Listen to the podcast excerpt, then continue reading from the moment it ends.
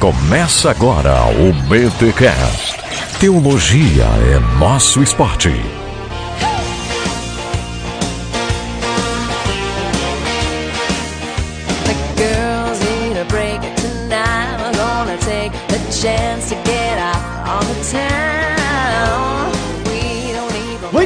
Muito bem, muito bem. Começa mais um BTcast, de número 107. Eu sou o Rodrigo Bibo e desde criança eu aprendi: meninos têm pênis, meninas têm vagina.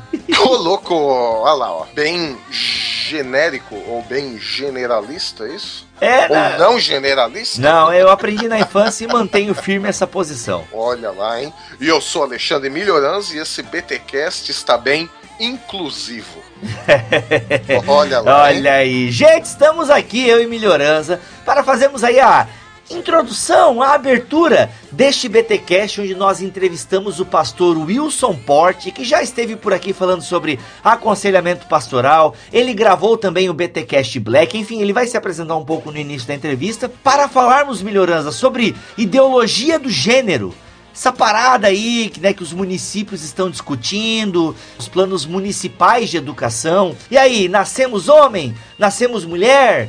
A É a sexualidade sociedade que fala? é a sociedade joga que um escolhe, que decide o que é, como é que é, como é que o cristão deve se posicionar. Nós estamos aqui nesse BTcast para tratarmos deste assunto. Fique com a gente porque foi um bate-papo excepcional que tivemos com Wilson Porte.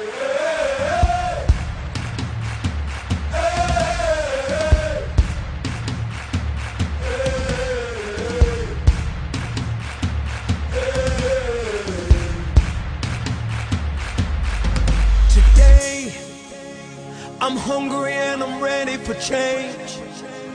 I run too far to still be the same.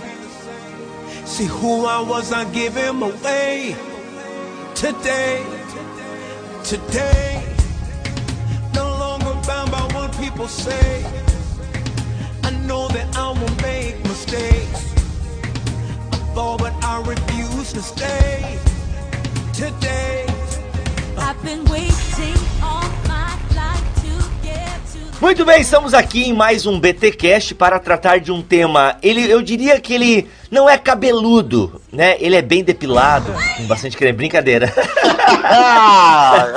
ele é um tema assim, é, ele é um tema espinhoso que precisa ser tratado com seriedade, mas a igreja, o cidadão, ele precisa tratar é, deste tema. E para falar sobre esse assunto, nós temos aqui, senhor Melhorança, um convidado que é Wilson Porte Júnior. Seja bem-vindo, Wilson.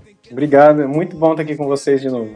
Que bom. Para um tema polêmico, um É. convidado de esporte. Eu sempre faço a mesma coisa. É irresistível, eu não consigo. Ai, é muito, muito bom, muito É, bom. mas é só no nome só, viu, Milha? É só no nome. Os meninos têm pênis, as meninas têm vagina. Eu acho que é um tema delicado porque justamente tem todo esse desgaste na mídia, né? Essa questão de gênero. Como é que eu poderia colocar? Qual é o, o termo correto que eu poderia colocar aí? Ideologia de gênero, embora esse termo, esse termo, não- o pessoal que é a favor detesta esse termo por causa de uma série de coisas que já têm sido ditas contra ele, né? Uhum, uhum. Então, é, na verdade, é a questão de gênero, mas sem a identidade ou ideologia. Então, ficando só com o gênero, para tentar camuflar a ideologia que existe por trás. O termo já tá desgastado, então? É, sim, sim. Principalmente por causa dos últimos debates políticos que têm acontecido nos últimos. No último ano, até diria, né? Sim, das últimas eleições, digamos É, assim, né? Exato, Uhum. exato, exatamente. Vamos começar a introduzir aí o que, que é essa questão de gênero, o que, que está sendo discutido, como é que a gente poderia sintetizar para quem está um pouco desinformado dessa questão. A diferença, basicamente, resumidamente, a diferença de sexo e gênero. Né? Mas. uhum, Para, para a galera que discute isso, discutir no bom sentido, né? Que debate sobre isso, uhum, gênero é diferente de sexo, né? uhum, uhum.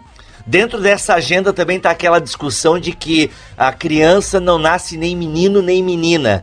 Ela nasce um ser humano que vai descobrir o seu gênero conforme a educação social que ela está tendo, é isso? É, um Ela nasce disso, com né? sexo, né? Uhum. E o gênero ela vai descobrindo conforme ela vai crescendo, vivendo, enfim. É, não existe uma. é, Esse é um dos pressupostos. Não existe uma identidade biológica em relação à sexualidade, né? O sujeito ele nasce com algo ou sem algo no meio das pernas, mas o cara ele, ele não possuiria um sexo masculino ou feminino, não é? Mas que, que isso seria uma construção social, uma construção religiosa, etc. E que a própria criança deveria ser educada desde de, de cedo, desde cedo e bem cedo mesmo, a, a, a se descobrir e a se decidir com relação ao gênero, né? Ou seja, pênis e vagina são meros detalhes. É, é uma invenção social. Caramba. São. Então, é, isso aí tem a ver com o sexo, né? Que é mais anatomia e fisiologia, Uhum. que, que vai definir que, que é um corpo masculino, um corpo feminino, né? Isso é a física, isso é a ótica, Uhum. né? A biologia. E aí o gênero tá desatrelado, de uma certa maneira, dessa questão fisiológica e anatômica. né? Então, o pessoal que defende essa questão de gênero, é, eles dizem: ah, nós vivemos uma sociedade heterocrata e patriarcal. Nós precisamos ter essa discussão de gênero.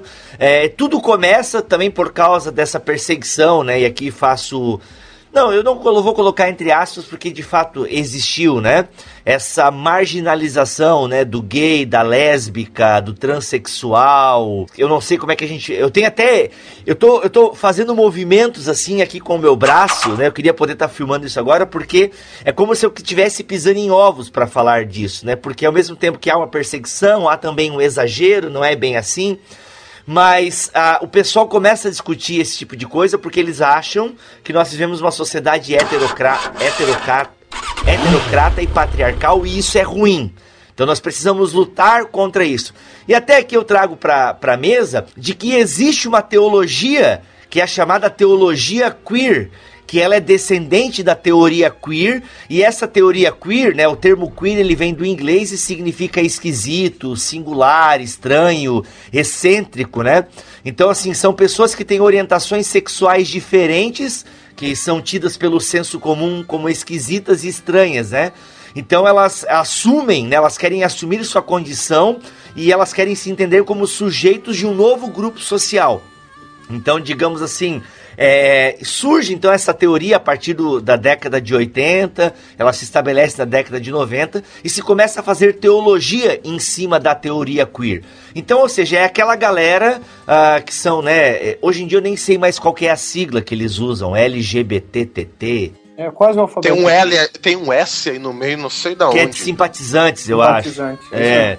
Justamente. Enfim, gente, a gente vai, vai usar aqui LGBT já sabendo da limitação do termo, ok? Porque realmente eu não é difícil estar atualizado porque sempre eles colocam um- uma nova classe ali no meio. Mas quando essa turma LGBT e quando eu falo essa turma também não estou falando de maneira pejorativa, por favor não me entenda mal, né? Mas quando esse grupo social começou a não, nós queremos ser igreja também. Isso agora trazendo aqui dentro do campo eclesiástico, né? Ah, então surgiu a teologia a teologia queer, né? Até tem um grande expositor aqui no Brasil, não sei se vocês já ouviram falar, que é o André Muskopf. Ele é um expositor, ele fez doutorado na ESH, até nem sei se ele é, é, professor da ESH hoje em dia, mas ele escreveu uma dissertação de uma tese de doutorado que é Viadagens Teológicas, itinerários para uma teologia queer no Brasil. Vale a leitura, eu penso que é interessante a galera ah, ler para conhecer o que está sendo discutido, né? o, que, o que esse grupo de teólogos estão discutindo. Ele diz o seguinte: essa reflexão demonstrou aos poucos que não cabia dentro da terminologia homossexual nem gay, mas carecia de um termo mais abrangente. Ou seja, ele está dizendo aqui o porquê que ele não usa a expressão teologia gay, né? Porque ele precisaria de um tema que não ficasse só os gays ali, mas também tudo aquilo que não é hétero, digamos assim. Pois ainda que a utilização dos termos homossexual e gay tenham servido, em alguns casos, para superar preconceitos e garantir direitos, eles estabeleceram uma outra hierarquia sexual, excluindo, por exemplo, transexuais, bissexuais e transgêneros. Ou seja, a teologia queer e também toda essa discussão de gênero, ela quer abarcar então tudo que se diferencia do heterossexual. Então, o homossexual, transexual, bissexual, transgênero, meu, o que, que é transgênero, hein? É que transita entre gêneros, sei lá. Não, mas transgênero tem a ver muito mais com o social do que essa parte anatômica e fisiológica, né? Mas na verdade o trabalho do. Como é que ele chama? Muskopf. Isso. Hã? André Musco. Ah, ele reflete até um pouco a época que a gente vive, né, do, do que se costuma chamar ambiente pós-moderno, que também é outro termo já desgastado, né? Já se falam aí em ultramodernidade, né? Ao invés de pós-modernidade. Mas ele usa um, um termo que é muito comum quando você discute academicamente a pós-modernidade, que é a palavrinha ambiguidade. O que, que isso significa? Ele vai querer abarcar, né, a expressão dele, né, a intenção dele é abarcar ah, toda essa como dizer, como dizer isso? Essa multiplicidade de discursos, de experiências, até muitas vezes ah, o contraditório, mas que estão presentes ah, na existência humana. Então, por exemplo, você vê um cara que ele tem o corpo masculino, mas se veste de uma maneira feminina, né? Então, quer dizer, no, num outro ambiente ou num passado não tão remoto assim, isso seria contraditório.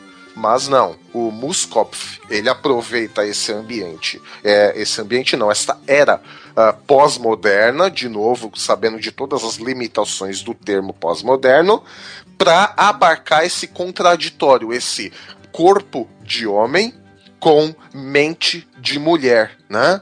Então, esse monte de, de experiência, o contraditório, ah, o paradoxo existencial, ele joga tudo nessa questão da teologia queer. Tudo que é ambíguo, tudo que é contraditório, que é, na verdade, assim, o que parece, né? Porque para eles não tem essa questão de contraditoriedade, né? Mas o que parece contraditório é tudo queer, né? E ele criou uma teologia para isso. A ideia dele, se eu não me engano, o tema da, da- desse trabalho final dele, que ele propôs e virou livro, é viagens, não é? E ele colocou o da entre parênteses, é Isso, isso mesmo. Uhum, para essa- provocar de fato Uhum, essa, essa discussão em cima de uma possível cartilha né, de teologia LGBT ou Uhum. LGBTS para aqueles que são de alguma maneira o S dessa história, né, os simpatizantes ou Uhum. até mesmo assumidamente. Uhum. É, bem colocado, né? O viadagens é o da está entre parênteses. É uma, uma obs- uma observação importante de se fazer. É, ele constrói essa teologia justamente porque, né? Precisava, né? Existe um grupo de cristãos que, digamos estão saindo do armário. Ah, esse pessoal dentro das comunidades históricas, eles lutam pelo talar rosa, né? Dentro da comunidade luterana se usa o talar. Então ele defende a questão do talar rosa, de que o gay pode pastorear e, e toda, todo esse tipo de questão. E ele escreve então as suas teorias e as suas teologias a partir né, desse contexto para abarcar é, todo esse tipo, é, essa gama e esse grupo social e tal. Né? A teologia queer, eu escrevi num trabalho, a teologia queer reflete como as pessoas GLBT concebem e refletem a sua espiritualidade cristã. A hermenêutica da teologia queer lê os textos bíblicos com esses óculos e busca descortinar os textos bíblicos dos seus contextos culturais. Ela quer ler a Bíblia a partir do marginal sexual. Para a teologia queer, a Bíblia está incrustada de ideologia patriarcal e machista. Contudo, ao analisar vários textos bíblicos, ela consegue se livrar desses empecilhos e ter a palavra de Deus para o gay ou qualquer membro do grupo GLBTT, transexuais ali também, né?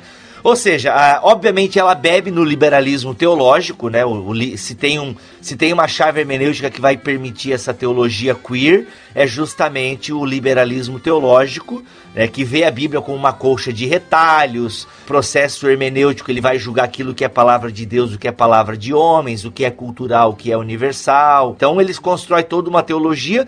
A gente não vai aqui explorar detalhes da teologia queer. É, recomendo mais uma vez você- vocês irem atrás. É, link está aqui no post, né? Da, da tese de doutorado do Viadagens Teológicas do André Muskopf, né? Então, a editora Sinodal publica muita coisa deste grupo da teologia queer. Então, quem quiser aprofundar um pouco mais, é, acho que vale a pena você chegar junto.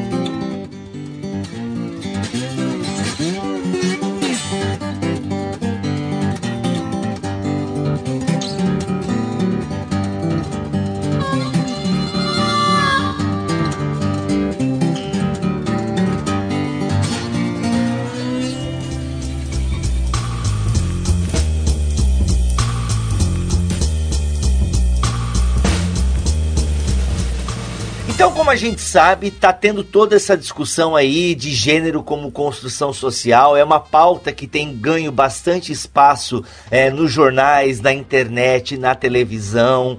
E de que maneira nós devemos nos portar diante disso, né? Mas antes da gente chegar num posicionamento, ah, Wilson, conta um pouco pra nós aí o que tá acontecendo na sua cidade. Na verdade, você vai contar aí uma- um caso local, mas a gente sabe que está acontecendo em todo o Brasil. Conta pra nós aí que inclusive esse acontecimento é o que acabou gerando essa pauta. Pois é, Bibo e Emílio e pessoal que está ouvindo a gente, a- a- eu tenho chamado nesses dias que a gente está gravando aqui agora para emitir uma opinião diante da Câmara eh, Municipal da minha cidade sobre eh, o que eu penso sobre a ideologia de gênero, sobre a identidade de gênero e tudo mais. Eu- tenho sido provocado, inclusive, por pessoas ligadas a movimentos católicos aqui, Uhum. para que mais gente se pronuncie é, com uma cosmovisão cristã diante daquilo que ah, o CONAI, o MEC e, e outras, ah, outra, outros grupos né, dentro Uhum. da política nacional e também estadual e municipal eh, querem propor a fim de colocar a, a- ideologia de gênero dentro da sala de aula para crianças de 4 a 11 anos de idade. Então, eh, daqui a alguns dias eu vou falar na tribuna da Câmara Municipal aqui, dando uma palavra sobre discriminação e preconceito, mostrando que não há da nossa parte, nem da parte de nenhum cristão, genuinamente cristão, preconceito ou discriminação com relação a- ao comportamento, às escolhas e atitudes que homo- homossexuais eh, desempenham na vida e vivem e têm, enfim, que eles são livres e que a igreja sempre se manterá de porta aberta para ajudar, abençoar, servir, receber, eh, quando e onde for, né? E que o fato de termos conceitos não faz de nós preconceituosos, e que uma igreja preconceituosa, na verdade, é uma igreja que, que não possui bem definidos seus conceitos mais básicos, por isso são preconceituosos, por ignorância, por, por burrice mesmo, e acabam tendo atitudes homofóbicas, inclusive, embora a coisa tenha diminuído bastante, mas ainda exista, mas por falta de, de, de, de, terem conceitos e preceitos bem estabelecidos, e por isso agem em forma, de forma preconceituosa e às vezes até homofóbica. Então, quando a gente olha para o cristianismo de uma maneira geral, a gente e, e bíblico mesmo, a gente percebe que não há esse tipo de atitude. O Senhor não nos permite agirmos dessa maneira odiosa ou repulsiva ou qualquer coisa assim. Então, mas por, causa de um conceito nosso que a gente não quer eh, impor para ninguém. Por outro lado, a gente tem eh, grupos pequenos dentro da sociedade que também possuem os seus conceitos, os seus preceitos, e que nós encontramos do lado de lá também gente que é preconceituosa e gente que é respeitosa. A gente encontra gente que está dentro do, do- desses, desses grupos LGBT e que são respeitosas e que, e que agem de uma maneira respeitosa, como nós temos também aqueles que, muita, que, que de vez em quando é, aparecem fazendo, é, é, enfim, te- tendo atitudes totalmente desrespeitosas. Uhum. A gente não pode generalizar dizendo que todo movimento LGBT é abusivo, é anticristão, é, Uhum, uhum. enfim, tacar fogo na cruz. É, é um grupo que faz isso, não é, É. todo mundo que faz isso. Eu digo que existe o gay e a bicha louca. né? É, talvez isso aí, isso aí.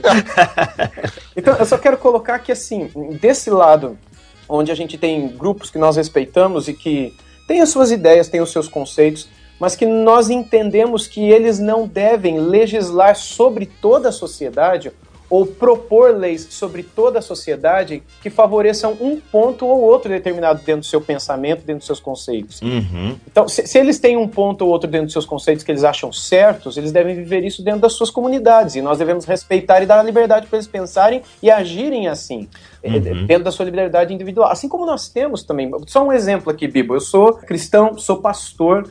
eu creio que Deus criou um- os céus e a terra do nada. Isso é a minha fé. Uhum. Agora, isso é um conceito meu, é um preceito meu. Eu, de longe, penso em, em entrar para a área política ou de convencer algum político a deliberar, a criar uma lei que o criacionismo seja ensinado nas escolas, fazendo com que todo mundo tenha que viver debaixo dessa lei e receba livros financiados pelo Estado sobre esse tipo de coisa, Uhum. porque isso é matéria, é, é um conceito meu.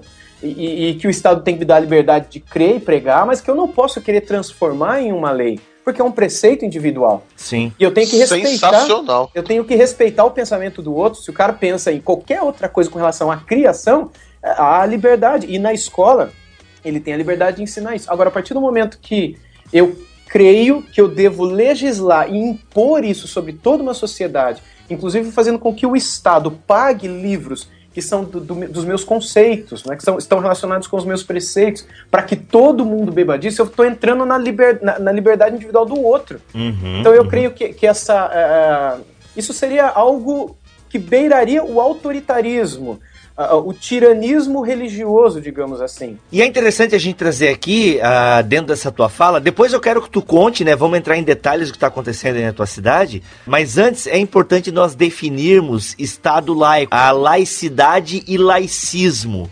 Eu acho que é aí que está havendo a confusão. É, nós, nós vivemos num estado laico, né? Sim, Que isso é defende- bom, o protestantismo É, a- lutou é. por isso. Exato, Exato. exato. Então, assim, é, o Estado laico ele vai defender a, livre expressão religiosa, né? Resumindo, resumindo é isso. O laicismo ele vai tentar calar a boca de todo mundo que prega religião. O laicismo ele é contra a, a emissão de opiniões é, dentro de um vertente religioso. É, é- é o contrário do Estado laico. O laicismo é onde o Estado ele vai assumir uma postura de intolerância religiosa Uhum. e onde a religião ela é uma droga, ela é algo negativo e ela deve ser visto de modo negativo. O Brasil não é, não possui es- essa característica, né, o estado em que vivemos, mas é um estado laico onde se preza e se defende que cada um creia no que quiser. Se o cara quiser crer na maçaneta da porta como seu Deus, ele é livre para isso. Se o cara quiser crer e criar e viver dentro do umbandismo, ele é livre para isso. Ou se ele quiser ser até reformado, ele pode ser, inclusive. Uhum. Então o cara é- é livre para ser o que ele quiser, onde ele quiser. Então, quando nós é, vemos o Estado criando leis ou entrando em esferas da sociedade, onde opiniões religiosas e tradições, é, enfim, judaico-cristãs têm se, se perpetrado ao longo dos séculos, o que a gente percebe é uma imposição daqueles que estão no Estado dentro da esfera religiosa. E aí eu entendo como sendo algo abusivo da parte do Estado. Quando ele quer entrar dentro do ambiente religioso e ditar aquilo que a religião pode ou não dizer, pode ou não ensinar. Uhum. Então, é, é, como nós não vivemos em um Estado laicista, nós não podemos de forma alguma defender esse tipo de coisa, né? Assim como os cristãos não podem querer forçar o cristianismo, tipo, tornar o livro do Adalto Lourenço agora Exato. É exatamente isso. obrigação nas escolas. Eu Exatamente. também não posso proibir, não, não se deve ensinar criacionismo nas escolas. Uhum. Só o materialismo e tal. Não, eu penso que o Estado laico ele possibilita Sim. que as cosmovisões possam ser é, estudadas é, dentro da questão biologia, da questão né, da origem do universo. Mesmo dentro da filosofia, a liberdade de expressão, inclusive no ambiente religioso. Uhum. Nós vivemos num estado assim e a gente tem que agradecer a Deus por causa disso. Mas Uhum. algumas, algum- alguns projetos de leis e alguns programas, tanto em nível nacional quanto municipal, de educação, planos de educação que querem ser propostos, né? el- Eles estão indo é, de encontro, no sentido mesmo de ir contrariamente, né, no sentido correto do termo, com a ideia de um Estado laico, que é a ideia de que nenhuma lei ela deve é, ferir a esfera que é de outrem, né? Uhum. Por exemplo, o Estado ele não pode entrar na minha família e fazer o que ele quer. Como eu, a minha família, eu não posso fazer o que eu quero do Estado. Como a minha igreja e como pastor, eu não posso é, me interferir no Estado e reger, assim como o Estado também não pode reger a igreja. Então, essa é ideia do Kuiper, da soberania das esferas, que eu acredito que tem.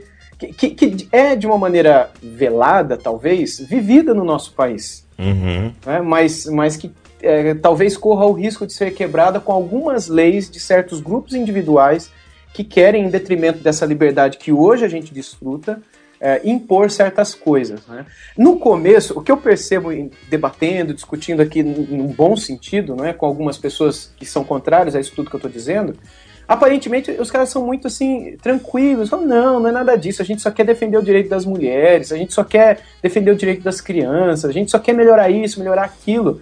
Mas quando você lê os documentos e lê realmente aquilo que está por trás disso, você percebe que é uma ideologia, embora a própria palavra já foi arrancada de conversa. Você Uhum. cita ideologia, os caras, não, mas onde é que está isso no documento? Onde é que está isso no programa? E você realmente, hoje você não acha mais. Se fosse alguns anos atrás, você acharia.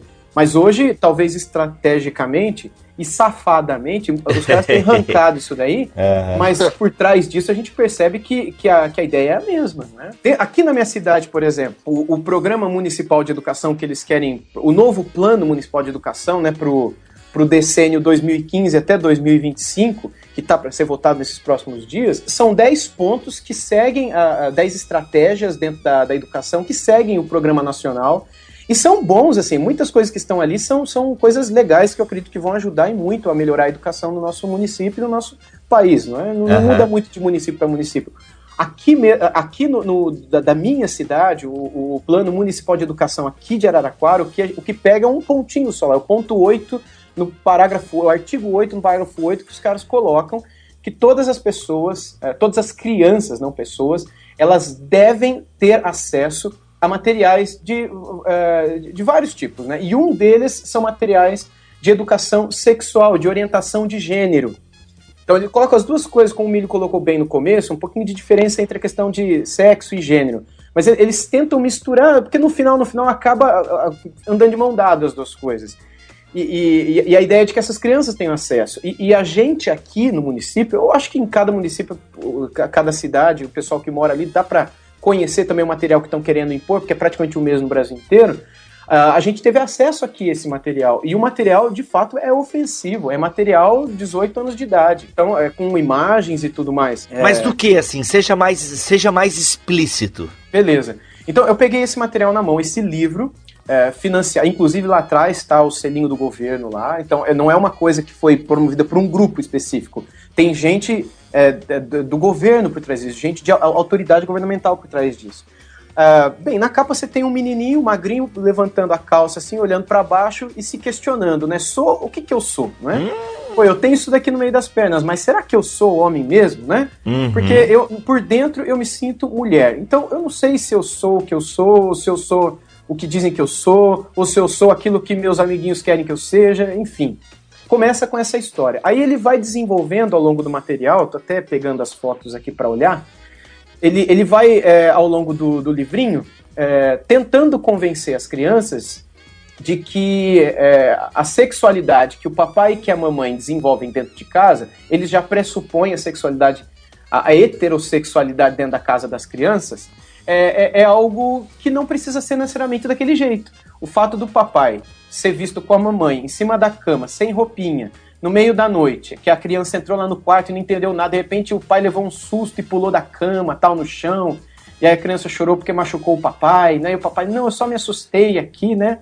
É, é, que isso daí, na verdade, eles estavam ali transando mesmo. E que é transar? Aí, uma, numa das páginas que é, que é oferecida, é um buraco numa folha onde você coloca o seu dedo ali, seu dedo indicador, sem ver o que está do outro lado. Quando você abre a página. Imagina você, então, tem um- o livro está fechado, e aí você coloca o dedo num buraco que tem no livro. Quando você abre a página sem tirar o dedo do livro, você percebe que o teu dedo vai sair de dentro da vagina da garota, que tá na página que fica, não da página que tá virando. É como um cara tirando o, o pênis da vagina da, da moça ali. Uhum. E aí ele vai explicar naquela página o que é que tá acontecendo ali, o que que o papai e a mamãe estavam fazendo.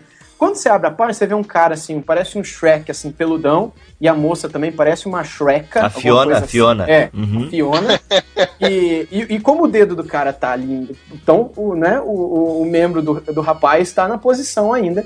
E a menina, na página, isso, gente, é um livro para crianças de 4 a 11 anos de idade. A menina dizendo, vem mais, vem mais. Eu tô lendo aqui, tá na minha frente esse material. Caramba. Eu tirei print, inclusive, que se tiraram isso daí, eu tenho aqui comigo. E o cara dizendo assim, ahá, uhu, que bom.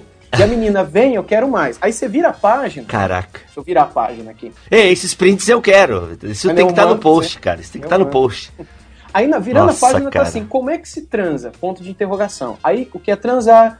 Como é que acontece? Uhum. É, como é que se faz? Quanto tempo dura? O que a gente sente e em que posição deve ficar? Aí é um menino com uma menininha, aqui é, pa- aparentemente uns 10 aninhos de idade, atrás de uma moitinha, um, um menininho com o celular filmando e dois carinhos com sorvete, outro pirulito na mão, olhando assim meio assustados, e os carinhas transando ali aparentemente do lado da escola, né? Caraca, com Aí gente filmando ainda. É. Aí você vira a página. Aí, na hora que você vira a página, ele tem lá é, é, uma, uma divulgação de um site, né? Onde você pode encontrar várias posições do Kama Sutra. Tem uma Ah. estrelinha aqui. Ó, eu vou dizer o que tá aqui, tá? O Kama Sutra é um livro que explica todas as posições que existem para transar. Aí ele vai falar sobre orgasmo, orgasmo do menino, orgasmo da menina. É isso daí, cara. Isso aqui é para até 10, 11 anos de idade, ok? Então, um guia inusitado para crianças descoladas.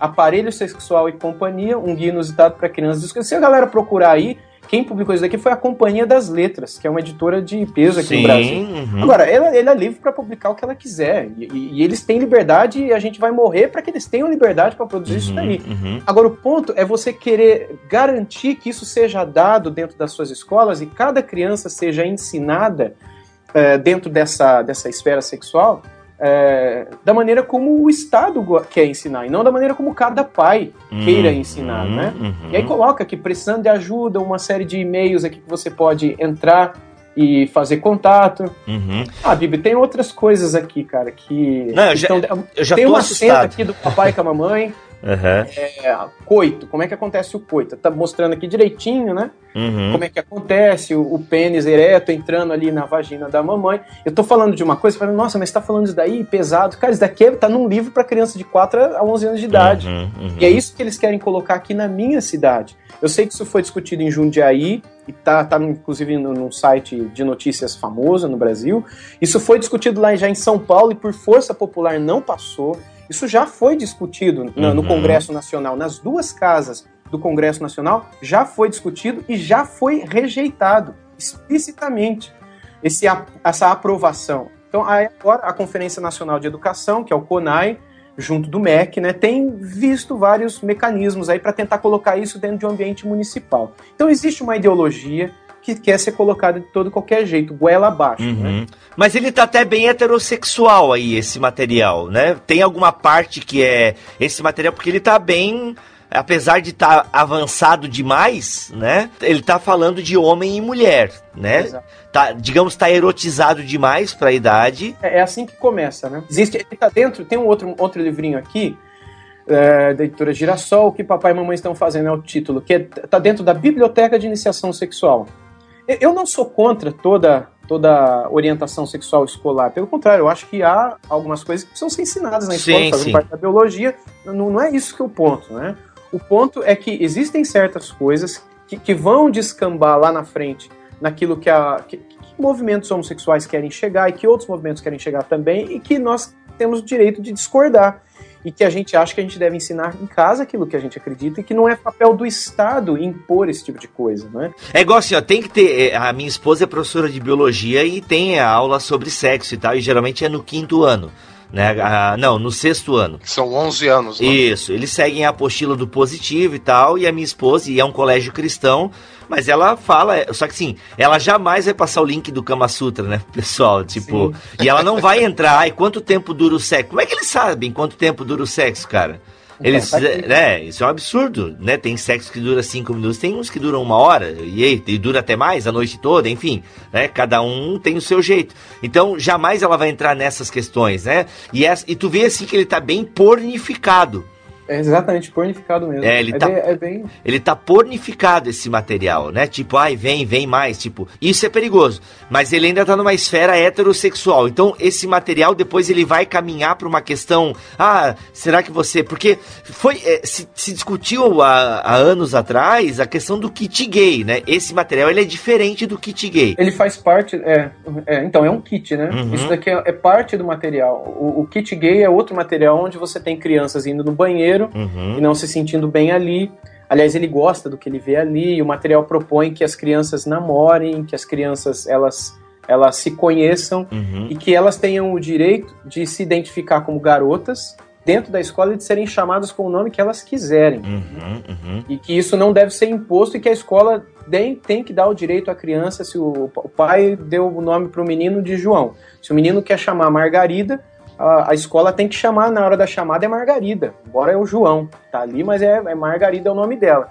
E que ele tem que namorar, e que é uma espécie de incentivo é, e de a- apologia, por que não? A essa ideia, não é? Da, da homossexualidade, da, da, da liberdade. O desejo, ele é um desejo. Eu vou falar aqui uma coisa que eu não pensei direito, então eu posso falar besteira, ok, pessoal?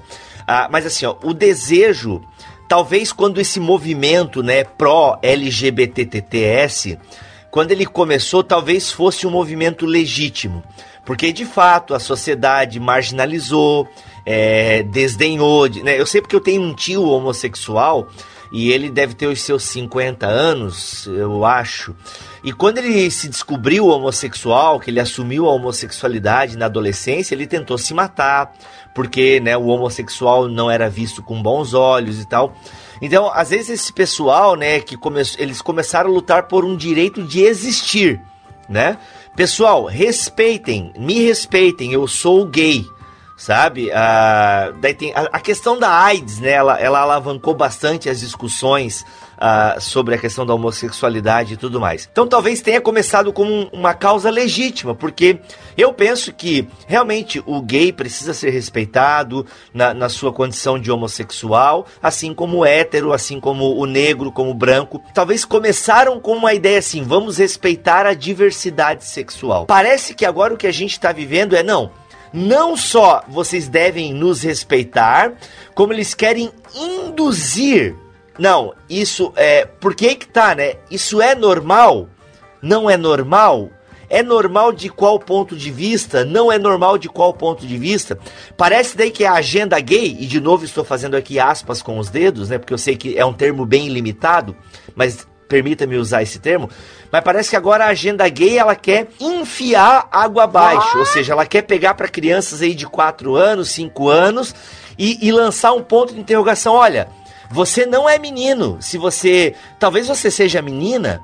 Então já não é mais uma questão de defender um grupo, é de impor uma, uma ideologia, como você tem utilizado aí. É, é tarefa do Estado fazer isso, né? Pois é, esse é o ponto. é tarefa do Estado dentro da educação.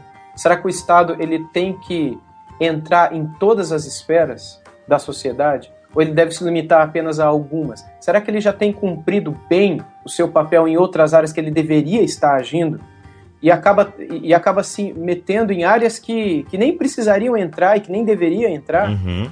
Então, é uma série de pontos de interrogação que a gente tem que, que fazer com relação a esse tipo de coisa, né? Porque a pergunta que a gente. É, porque a posição da igreja, é, como é que a gente, como igreja, se posiciona né, diante disso? Como é que. Porque assim, eu acho que a grande luta que nós temos é.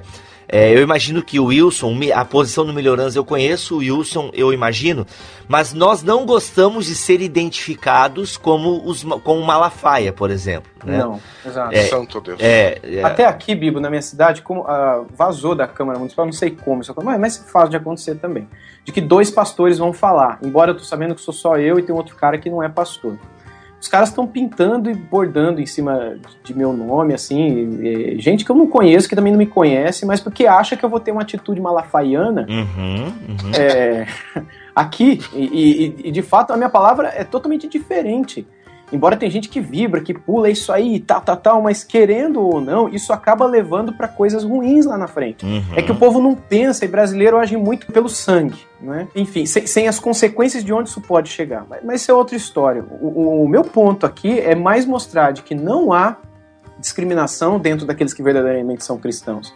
E de que a diversidade sexual existe e que deve ser combatido, combatida toda a discriminação ah, com relação à à opção sexual de certas pessoas. Agora, a- dentro da nossa história, da nossa cosmovisão e dos nossos conceitos e preceitos, nós entendemos, à luz da palavra de Deus, que a homossexualidade é um pecado, Uhum. que essa orientação sexual é um pecado. E somos contra a promoção dessa orientação sexual. Esse é o ponto. Por exemplo, não, não pode ter mais dia do pai nem dia da mãe, só Puts, dia da cara. família. Uhum. Não, não pode mais isso, não pode ser aquilo, por causa. Ou seja, é, é, há um desejo de que toda a sociedade mude só para agradar um pequeno grupo.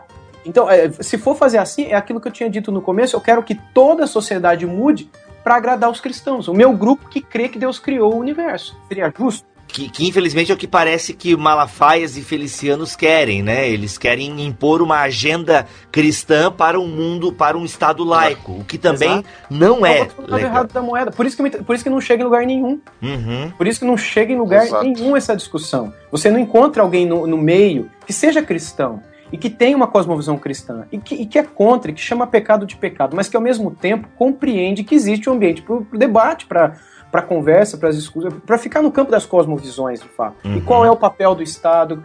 Qual, qual é- quais seriam os papéis de cada, cada uma das esferas dentro da sociedade? Eu acho que a gente está muito longe, sabe, do, do- do debate mesmo. A gente está ainda na.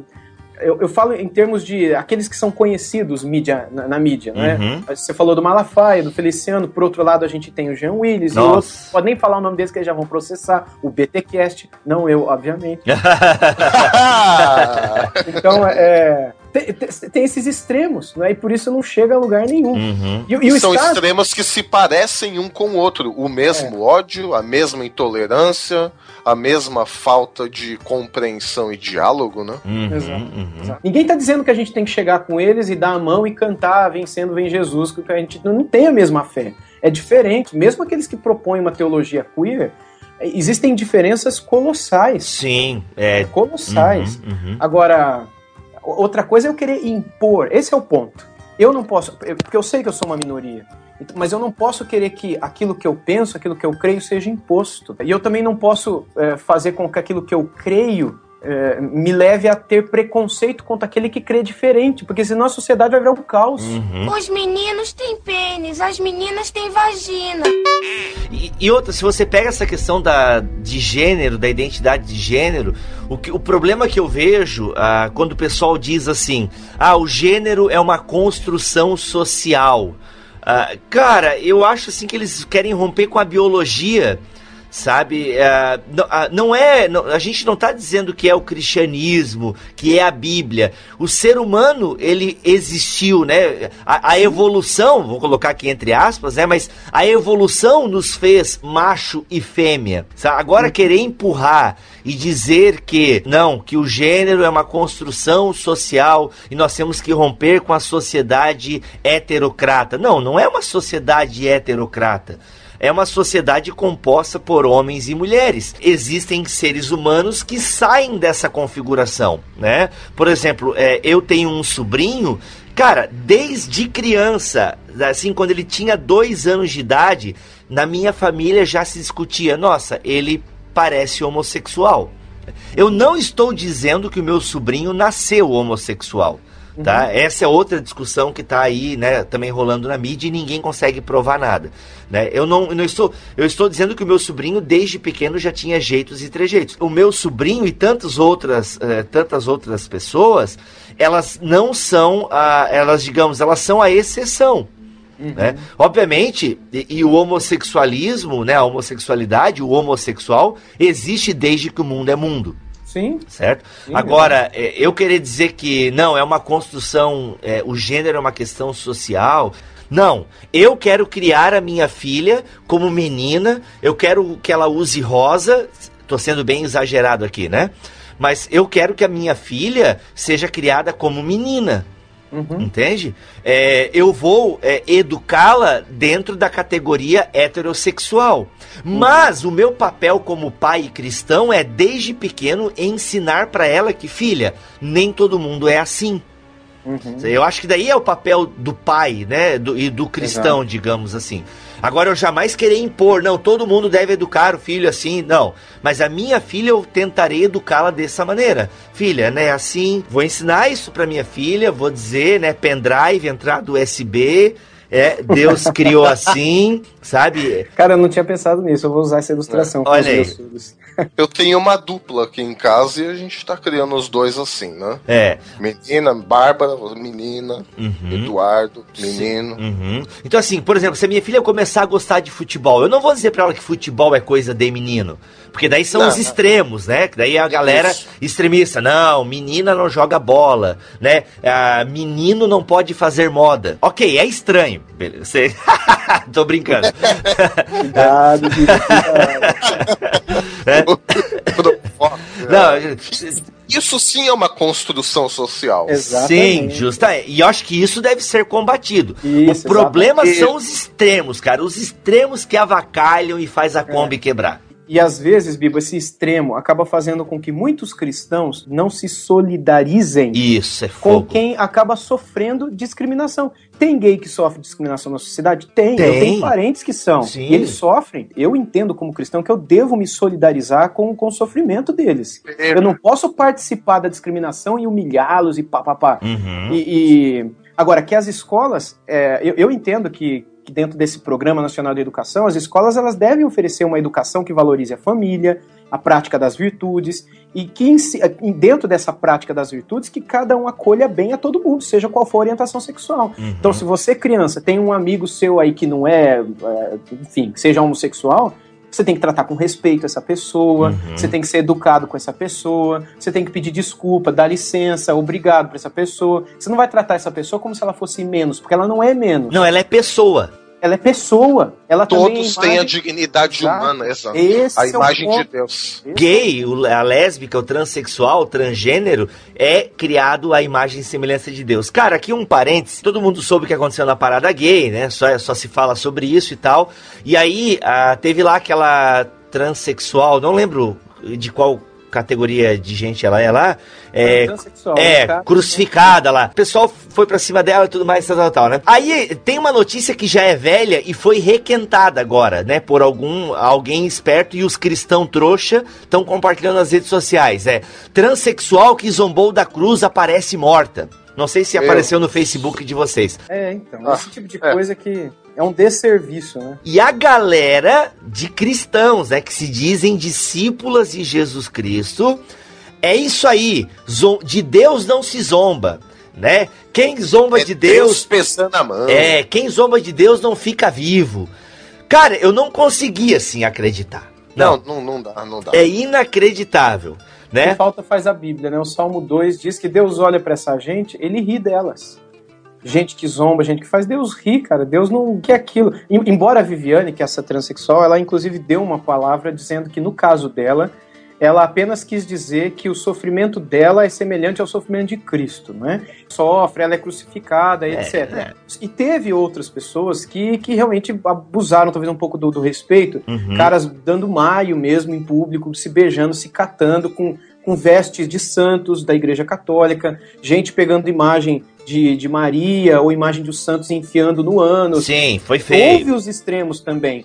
Então, eu acho que esses mas não é porque são os gays que estão fazendo. Qualquer pessoa que fizesse uma coisa desse tipo deveria ser é, recriminada. Isso é um abuso, né? Do comportamento. Se tivesse um casal heterossexual fazendo isso no estacionamento da minha igreja, eu ia mandar chamar a polícia. eu ia mandar Claro, parar com também. certeza. Agora, desejar a morte desse pessoal. Não, é Não, que deseja para. a morte, mas morreu. É isso aí, mano. De Deus não se zomba. Enfia agora, quero ver. Tipo assim, cara, é é inacreditável que cristãos, assim, e compartilharam a foto do transexual, né? De fato, morreu, né? Uma transexual e tal. E aí, galera, ó, de Deus não se zomba. Cara, que cristianismo é esse? Então, é, esperar um comportamento zombador é, de quem não foi ainda transformado pelo Espírito Santo é, é até as, putz, é aceitável. Tudo bem. A, a gente é até espantoso, ace- não é espantoso. Não, isso não é espantoso Aceitável por não é, mas não é espantoso. Isso, isso, boa. Não é aceitável, não porque seja gay, transexual, nada disso. Qualquer pessoa, fosse hétero, fosse o que for, não é aceitável, mas não é espantoso porque são pessoas que ainda não foram transformadas por Deus, né? Então, pô, gente, eles não têm a mente de Cristo, não foram transformados. Para eles é normal pensar assim e fazer isso. Não nos espantemos, a gente está no mundo, o mundo jaz no maligno. Agora, querer o mal, cristãos querer o mal, descer fogo, que bom que morreu, isso sim é espantoso, porque pressupõe-se do cristão uma outra maneira de, de, de viver, de, de olhar para o próximo, né? É, é isso que me chocou. Embora o, o Wilson tem toda a razão, né? Ah, esse extremismo sociologicamente né? Aí não tem nada de Bíblia, não é porque somos cristãos ou não, sociologicamente não é aceitável. Não, eles foram desrespeitosos, né? Com uma, por exemplo, assim, se eles pegassem lá, por exemplo, divindades do hinduísmo, né, e começasse Isso. lá, é, eu acharia desrespeitoso, porque apesar de eu não ser hinduísta e não concordar com a, com a teologia hinduísta, eu, eu respeito a, a manifestação religiosa. Entende? Então, é, eu- eu- eles passaram do limites nesse sentido. Mas eu não me senti ofendido.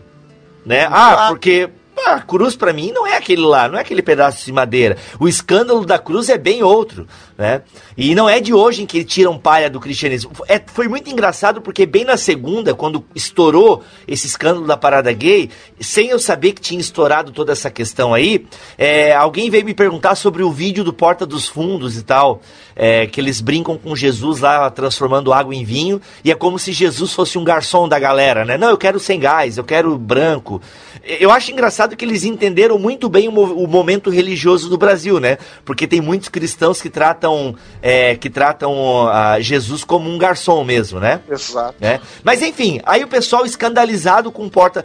né, Cristão escandalizado com portas dos fundos, né? Enfim, não dá pra entender que é o mesmo argumento que o Melhorança usou. Eu vou esperar o que deles? Né? Não, não vou esperar nada é, diferente. gente, é normal. O que me espanta é esse comportamento agressivo e odioso dos cristãos, que pressupõe-se que são transformados. Uhum. Aí eu até, eu até comentei assim, eu até comentei com esse cara que tava escandalizado com o Porta dos Fundos. Eu falei assim, ó, cara, por mim, eles podem fazer um vídeo com Jesus gay beijando é, João ou Pedro. Eu não tô nem aí, entende? Por quê? Não é um vídeo do Porta dos Fundos, né, fazendo Jesus gay. Cara, e daí? Se, tipo, eu sei que Jesus não foi gay quando passou aqui pela terra. Entendeu? Eu sei que ele é Deus. Ponto final. Eu conheço o meu Salvador. Não é porque um grupo de pessoas que faz vídeos para provocar um grupo religioso. Não, o vídeo deles é o que eles pensam e eles estão errados. E outra, se eles vão prestar contas, eles vão prestar contas para Deus, sabe? Então assim, eu deveria é, orar por eles sabe? É, eu deveria orar por essa transexual e por todo esse grupo de é, profanadores, entre aspas, aqui, né? Porque eles não profanaram a cruz, sabe? Eles não profanaram. É, claro, pro católico talvez tenha um peso, porque o católico ele, ele tem né, um É pouco. um objeto sagrado. É, né? é um objeto sagrado. Para nós é um símbolo, né? A cruz é um símbolo importante e tudo mais. Mas não é um objeto sagrado, né? Pelo menos até onde eu entendo a cruz para o protestante. Mas para o católico talvez tenha um peso diferenciado e tal. Mas ficando aqui dentro da linha protestante, mas eu sei que tem católicos que nos ouvem, né? Mas ficando aqui dentro da linha protestante, para nós eles não profanaram nada sagrado. Nunca ninguém conseguirá profanar Deus. Exato. Ele é rei dos reis, ele está nos céus, assentado sobre o trono, e ele ri. É o que diz o Salmo 2. Ele, ele olha para a terra, ele ri. Aquele que habita nos céus, ele ri. O Senhor zomba deles. Isso. Deus tá vendo coisa, ó, a gente tá vendo agora, ele tá vendo desde que criou a gente. Sim, exato. Ele viu o Éden, cara. Ponto. ó, Só isso. Ele viu Gênesis 3 acontecer, né? A maior, maior ofensa contra ele, ele já viu. E tudo que a gente faz agora é só tipo, ah, eu lamento. Eu me entristeço, né? Como diz. Ou me arrependo, para usar a errada tradução lá da Almeidinha, né? Ah, me arrependo, mas. Ou seja, eu me entristeço com tudo isso. Eu acho que uma coisa que a galera poderia fazer, ao invés de ficar perdendo tempo no Facebook, como se isso fosse mudar alguma coisa, porque a galera que tá ali é, malhando, né, eh, os homossexuais, por causa dessas atitudes deles na parada gay que aconteceu esse ano, eles poderiam estar lendo quais são as, as ideias, as teorias, as- os, os planos de educação que eles têm a oferecer, Uhum. qual, qual é a ideologia, as teorias, os, os teóricos, as pessoas que ao longo do século XX têm escrito coisas que vão influenciar em tudo isso que está acontecendo Uhum, hoje, uhum. para conhecer um pouco melhor e ter um debate um pouquinho mais inteligente. Porque aí quem tá do lado de lá olha pros crentes e fala, pô, esses caras são, sabe, os ignorantes. Estão boicotando o Boticário, pelo amor de é. Deus. Cara, É. isso, isso, assim, assim é- é- só mostra a qualidade do nosso povo, sabe? Uhum, uhum. Quão Exato. longe a gente tá, quão, quão criança a gente é quando a Uhum. gente se mete nesse tipo de coisa. A gente é igualzinho quem tá do outro lado, a única diferença é que é um povo Exato. redimido. Eu acho que é redimido, né? eu, eu tenho medo de dizer que não é. Eu acho que é todo mundo salvo, mas me espanta a, a- assim, a, a imaturidade desse povo. A imaturidade. Você consegue imaginar Jesus no Facebook mostrando, falando, olha, eu tô, fizeram comigo, sabe? Paulo, a mesma Ai, coisa. ai, ai. É, é um, é um debate que a gente não deveria estar envolvido com esse tipo de coisa. Quando a gente vê homens sérios dentro do cristianismo é, protestante ou católico, a gente percebe que esses homens eles não se envolvem com esse tipo de picuinha, esse tipo de, de, de coisinha. E, e mesmo os ideólogos homossexuais, eles não se envolvem com isso. É também massa de manobra que eles usam para ficar no, no lado extremo deles no Facebook. Então a gente tá entrando, a gente tem que tomar cuidado para não entrar nesse ambiente medíocre, sabe? Onde os, os teóricos do lado de lá acabam jogando gente que gosta de brigar. É a bicha louca que você falou que gosta de fazer barulho, Uhum. batuque e tal, tirar a roupa, Uhum. ir na, na frente de uma Eucaristia católica, e arrancar a blusa e sentar no colo do padre. E, e- e- e- também coisas semelhantes a igrejas evangélicas. Agora, a gente vai querer fazer a mesma coisa do outro lado, odiando essas pessoas, dizendo não tem que morrer medo, Deus pesou a mão. É, isso só demonstra qu- quanto falta de maturidade dentro do nosso povo, né? quanto falta de reflexão bíblica, de desejo por estudar e por conhecer de fato, de- o desejo de ler o mundo, ler o que está acontecendo. Entender as Lembra- cosmovisões, né? É, exato. Não, não existe cosmovisão. Quer dizer, existe, existe, mas é uma bagunça, né? Sim, sim. É, hoje em dia é difícil você falar, né, de, de cosmovisão. Até o Iago Martins, ah, ele até colocou, eu achei interessante o comentário dele, que, pô, a galera ficou preocupada com uma propaganda de uma marca de perfumes, né? Que inclusive é a marca que eu uso, né? O Boticário. Eu sou pobre, fazer o quê? O Iago falou, pô, a gente tá atacando é, uma coisa que já é a consequência, né, de uma ideologia e tudo mais. É, eu tô parafraseando o Iago, ele foi mais profundo, mas ah, ele, ele diz mais ou menos isso que tu acabou de falar, Wilson. Pô, a gente tá aí agora se preocupando com uma propaganda. Caramba, a propaganda é a ponta desse iceberg. Né? Existe toda uma ideologia por trás, toda uma construção social por trás. E é isso que nós precisamos estudar, entender e saber nos posicionar. Aí a gente vai ficar em boicotinho. O pessoal que vai na vanguarda disso, que é o holofote. Por quê? Porque estudar você faz em silêncio, fora dos holofotes. Refletir você faz em silêncio, fora das vistas de todo mundo. E aí quando você publica um material, algum artigo, não tem o peso de, de um slogan. Vamos boicotar o Boticário. Uhum, Né? uhum. Você tem mais o que dizer, porque você estudou, você refletiu. Então isso dá trabalho, mas ninguém quer ter esse trabalho. Todo mundo quer holofote e frase pronta. Né? Todo mundo quer frase, quer receita de bolo. Os meninos têm pênis, as meninas têm vagina. Gente, obviamente esse BTcast ele vai ser limitado. ah, a gente sabe da complexidade do- do dos assuntos. É, a gente puxou muitos pontos aqui. É um panorama geral. E para encerrar a nossa conversa, eu queria trazer para a mesa o seguinte. Essas leis aí, essas discussões de identidade de gênero, tudo isso aí tá indo, digamos, eu vou colocar, está indo para Brasília. Obviamente isso é só uma força de expressão no sentido que é a política que está decidindo essas coisas, né? Então, o pessoal da agenda gay, de novo coloco entre aspas esse termo, eles levam, né? Eles têm os seus representantes lá na Câmara e tudo mais.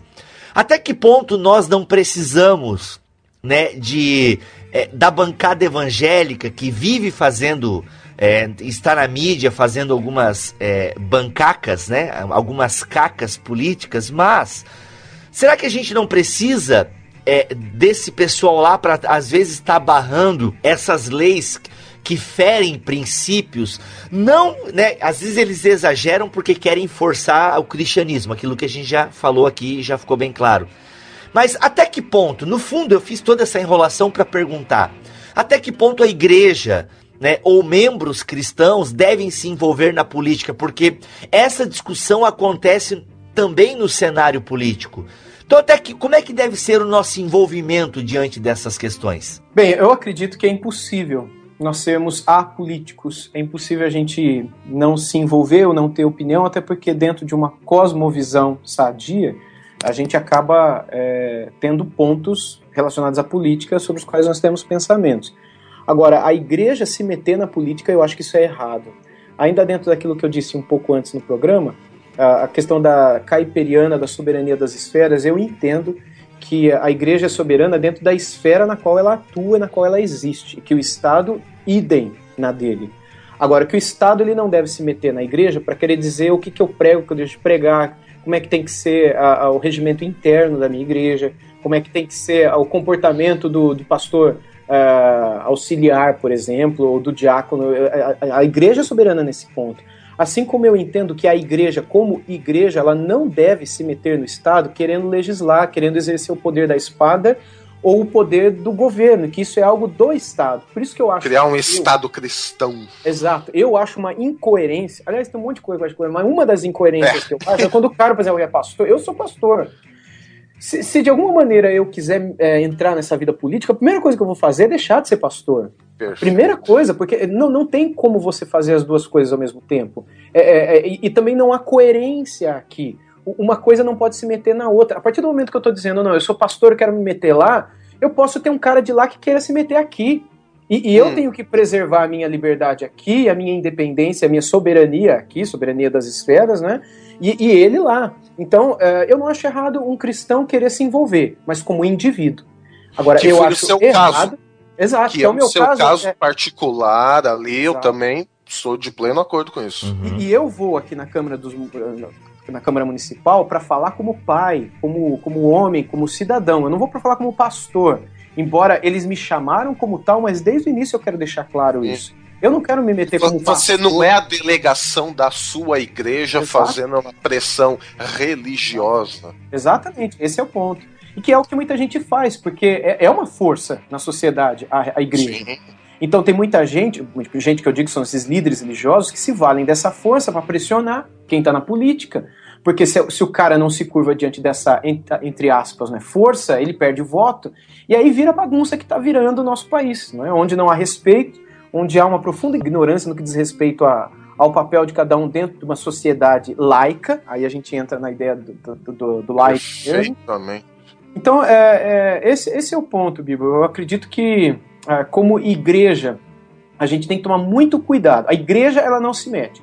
O indivíduo, ele pode falar. O Uhum. indivíduo, ele pode é, votar. O indivíduo, ele pode ser votado. O indivíduo cristão, ele pode agir de qualquer maneira. Mas ele jamais pode agir em nome de uma igreja ou em nome de uma instituição religiosa. Então, é nesse sentido que eu oriento amigos e pessoas com as quais eu convivo aqui, que se um dia surgir um candidato não é, é, cristão, católico ou protestante, evangélico, dizendo não, eu vou melhorar a situação das igrejas no Brasil, eu quero Ah. promover a liberdade religiosa no nosso país, eu quero fazer isso em favor das nossas igrejas, eu, eu não vota nesse cara, fuja Exato. desse cara. Dá até medo de pensar ter um presidente crente no Brasil, por causa que a gente Uhum. pode acabar caindo nesse, nesse erro. O que me parece é o seguinte: parte da igreja ela reclama ah, uma perda de poder, uma perda aí da influência sociopolítica. Ou, ou reclama perda de poder, ou corre para essa influência ah, sociopolítica e para ter esse poder político, né? Essa grande influência. Só que essa influência sociopolítica olhando o- os evangelhos, olhando a agenda de Jesus, já que a gente está falando muito em agenda aqui, nunca foi nunca foi uma prioridade para Jesus e seus discípulos, né? E aí um exemplo assim muito claro que eu tenho na mente é o seguinte: o livro de Apocalipse. A gente acha que o livro de Apocalipse é sempre apontando para o futuro, né? As coisas que vão acontecer. Eu gosto muito de pensar no Apocalipse para hoje, né? E aí, link no post, eu sugiro colocar o, o vídeo que o Bibo e o Mac fizeram, né? O que é o número da besta. Por quê? Em Apocalipse, o que nós vemos ali em todas as eras que a igreja viveu? Ela se debate ali, né? Com os poderes da besta, com o sistema de valor do mundo. Né? Não adianta a igreja querer, ah, não está escrito em lugar nenhum que a igreja vai se sobrepor ao poder da besta, ao poder político, ao poder religioso da besta, né? A igreja sempre vai viver nessa tensão, sempre vai viver em oposição. Né? E qual é o grande lance ali? O que, que Jesus fala? Qual é o grande teor daquelas sete cartas logo no começo ali de Apocalipse? Falou, galera, o mundo é isso aí. Resistam, tenham fé. E fé ali é no sentido eh, mais etimológico ali possível, é de resistir, ficar estável. Então, assim, o mundo caminha de mal a pior. Só que você, igreja, fique firme. Não tá falando ali. Tente mudar o mundo politicamente. Tente se estabelecer com poder no mundo. Não é essa a mensagem que a gente vê. Né? Perfeito. E- embora a gente, e eu também sou de pleno acordo com o Wilson, que como cidadão, nós temos que votar bem, temos que cumprir os nossos deveres como cidadãos. Neste caso que o Wilson apresentou ah, com relação à educação, temos todo o direito dado por lei de ir na Câmara e exigir né, ah, que certas leis ah, sejam estabelecidas ou não como cidadãos. Agora, aproveitar a igreja como instituição, como estrutura e fazer essa pressão política, eu não encontro isso na Bíblia. A Bíblia não, para mim, está muito claro que a Bíblia não apresenta ah, uma das funções da igreja como sendo estabeleçam sua dominação política. Caramba, passa régua. Ô, Bibo, você sabe que tem um documento que eu acho muito legal, se o pessoal quiser pesquisar, que eu acabei conhecendo aqui nesses dias, que é o Pacto de São José da Costa Rica, que é um, um documento é, que foi assinado, inclusive, pelo governo brasileiro, de alguns países, uma convenção americana sobre direitos humanos, inclusive, e que já é da década de, de final da década de 60, e década de 70, e, e que o Brasil acabou escrevendo uma carta de adesão a esse tipo de a, a esse a esse decreto, né, a esse documento do Pacto de São José da Costa Rica, onde nesse documento todos os signatários entendem que a educação sexual e de qualquer outra coisa relacionada à religião ou à consciência, que aí traria talvez a ideia sexual, eles sejam soberanos, eles sejam independentes e que o Estado não interfira. Eu tô até com o artigo aberto aqui que diz assim: os pais e quando for o caso os tutores têm direito a que seus filhos ou pupilos recebam a educação religiosa e moral que esteja acorde com suas próprias convicções. Então, o que isso daqui significa? Significa que eu tenho uma convicção no que diz respeito à sexualidade, à homossexualidade, à questão também é, da heterossexualidade e quando é que eu devo ensinar isso para os meus filhos, a maneira como eu devo ensinar isso com os meus filhos. Eu tenho as minhas convicções. Assim como o casal homossexual que mora perto da minha casa também tem, com a, com a criança que eles adotaram, a liberdade de ensinar as suas próprias convicções aos seus filhos o que eh, essas leis eh, que estão incorporadas aos planos nacionais de educação, que agora seriam os planos municipais de educação, elas estão se contradizendo com esse tipo de coisa que já foi assinada dentro do nosso país. Então existe uma, uma incoerência muito grande por trás de tudo isso, não é? E na verdade é isso que a gente quer defender como cidadão, não como igreja, não chegando lá e abrindo a Bíblia, até porque eles não têm o espírito nem discernimento para isso. Mas dizer, olha, nós como cidadãos entendemos como pais que nós temos o direito a que nossos filhos recebam a educação religiosa e moral que nós temos, que, é- que são da nossa própria convicção. Assim como nós também defendemos que os pais homossexuais tenham o direito de educar os seus filhos religiosa e moralmente como eles bem quiserem. Uhum. Eu não vou legislar lá e eu acho que eles também não têm que legislar cá. Eu não tenho que pôr meus livros e minha vida e minha crença goela abaixo, como eu creio que eles também não têm que fazer de lá pra cá. Mas isso, como que eu poderia colocar? Eu, eu acho que seria legal, o pessoal que nos ouve, essa moçada que, que tem muito gás, é, que vá atrás desses documentos, que leiam um pouco da nossa história, que leiam os debates que estão por trás disso. Talvez alguns desses artigos e, e textos eu posso eh, te mandar para ser colocado no, no, no post também. Ô, por favor, isso é bom, cara. E, Ajuda. e- e a, e a galera lê isso daí. E, e- e entender onde é, que, onde é que a gente tá nesse debate. O debate é muito mais profundo do que fotinha no Facebook dizendo aí tá vendo Deus pesou a mão.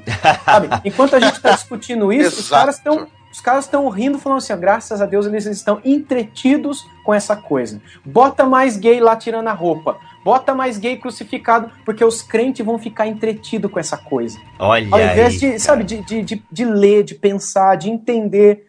Eu, eu acredito que.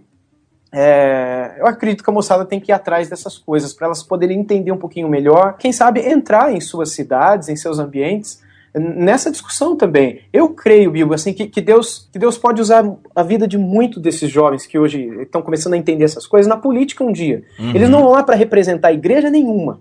Ele- Eles vão lá com cidadãos, eles vão lá com brasileiros para poder é, é, participar de todos os debates que, que estão acontecendo em nossa nação com uma cosmovisão sadia, com uma cosmovisão, por que não cristã.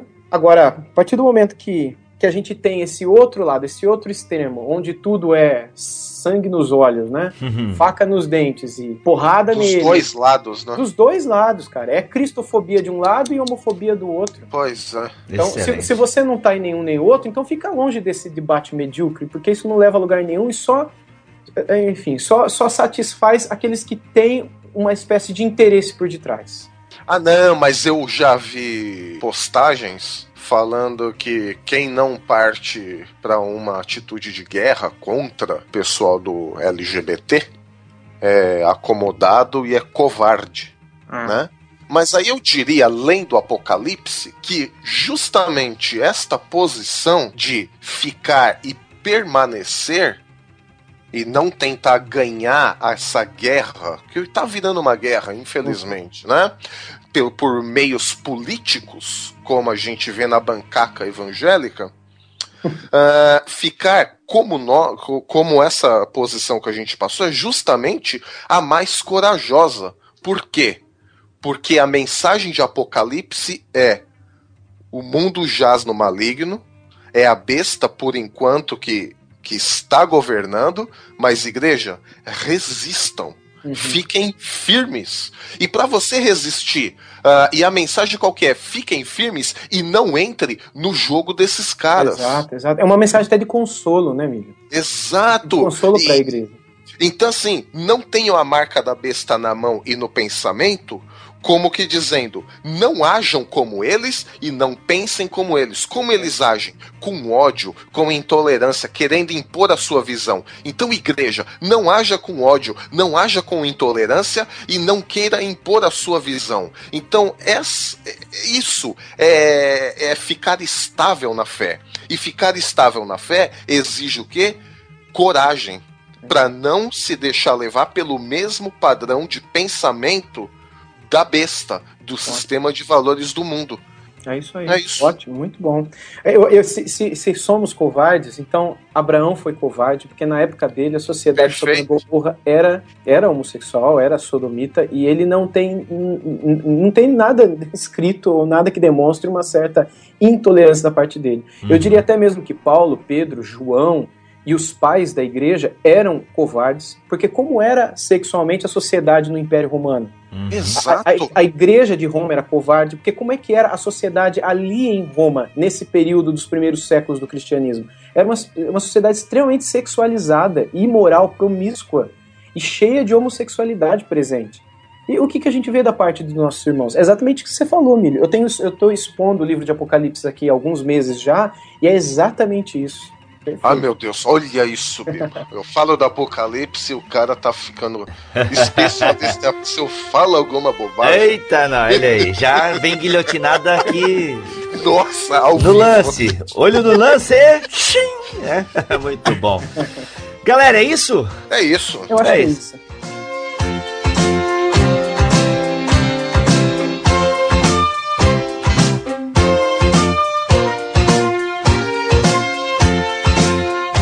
Muito bem, vamos ficando por aqui, gente. Foi uma introdução bem bacana ao assunto e para você aprofundar, né, os textos que o Wilson Porte falou.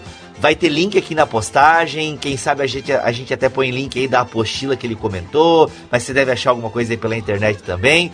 Mas olha, foi muito bom. Eu aprendi coisas aqui e cada vez mais reforçando, né, as nossas trincheiras. Eu sou o Rodrigo Bibo, vou ficando por aqui e teologia tradicional é o nosso esporte. Ó, E eu sou Alexandre Melhoranza e não, eu não sou um vegetal. O que, que isso tem a ver, cara? Eu não peguei. Ué, de, diferença de gênero. Ah, meu Deus do céu. Ai, ai, dá a benção pra nós encerrarmos bem esse BT Cash, Wilson. Amém. Bom, eu sou o Wilson, que Deus tenha misericórdia da nossa nação, dos nossos filhos, que a graça do nosso Senhor Jesus Cristo, o amor de Deus o Pai e a comunhão e as consolações do Espírito Santo sejam sobre todos nós, hoje e sempre. Amém. Amém. Oh,